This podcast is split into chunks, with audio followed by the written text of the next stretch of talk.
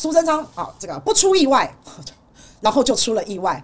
我们先来看一下，你你们你们看看这个影片有多好笑，有多白痴哦！我们预算是花不完，是不是？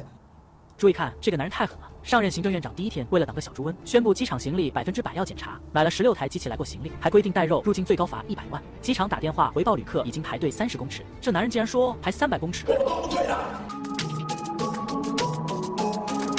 后，周边只剩台湾和日本挡住非洲猪瘟，你说这样不？这一天，党内有些立委说，通过同婚就是开火车撞墙，这男人直接动之以情跟他们说，可以拿出来谈的，一定就，哎，这个是苏贞昌的自吹自擂的吹捧影片哦。这个是他自己做的哦，自吹自擂自捧。好，苏贞昌你怎么可以？你你听他的口音是大陆的口音哦。注意看，这个男人太狠了。上任行政院长第一天，为了挡个小猪瘟，宣布机场行李百分之百要检查，买了十六台机器来过行李，还规定带肉入境最高罚一百万。机场打电话回报旅客已经排队三十公尺，这男人竟然说排三百公尺。哇，太狠了！来来来，厉害了厉害了，抓到了！你们不是要进抖音吗？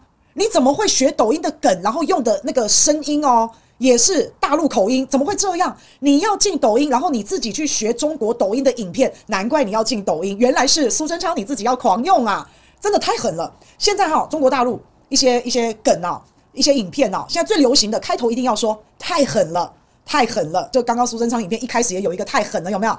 这就是学抖音的抖音梗啊！注意看，看这个男人太狠了，上任行政院长。注意看，这个男人太狠了。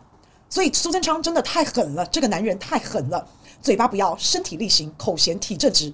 苏贞昌根本是抖音的推广者，哎，是这个是大陆的梗哈，那个男人太狠了。你看到这个开头，这个就是内地的影片，内地很多影片都这样。注意，这个男人太狠了，连神明都敢骗。注意，这个影片太狠了，完全打脸苏贞昌。注意，这个影片太狠了，浪费多少纳税钱？有没有？我是突然发现啊，其实苏贞昌院长完全接地气，这影片的质量也不错。最接地气的这个行政院长在那里叫什么？官员被像狗一样骂的时代过去了，有没有？这个真的是故意学的，这故意学的更惨。你嘴巴上讲进抖音要认知作战，认知作战，结果自己竟然用的那么开心。你光这个标题就够舔了，好不好？太狠了，那个男人太狠了。注意看，这个男人太狠了。你光是这个标题就已经是跪舔了。因为这个是你们所谓中共支那语言呢，所以你看到了哈，抗中保台，抗中保台，好一个标准的，只准州官放火，不许百姓点灯，用抖音又喊禁抖音啊，绿能你不能，这就是我们台湾的绿能产业，所以被抓到了哈。如果这一个是蓝营用的，只要不是绿营用的，这个蓝营啊，绝对被侧翼骂到翻。台绿班最爱骂人家不爱台湾嘛，最爱骂人家无耻舔共嘛，有没有？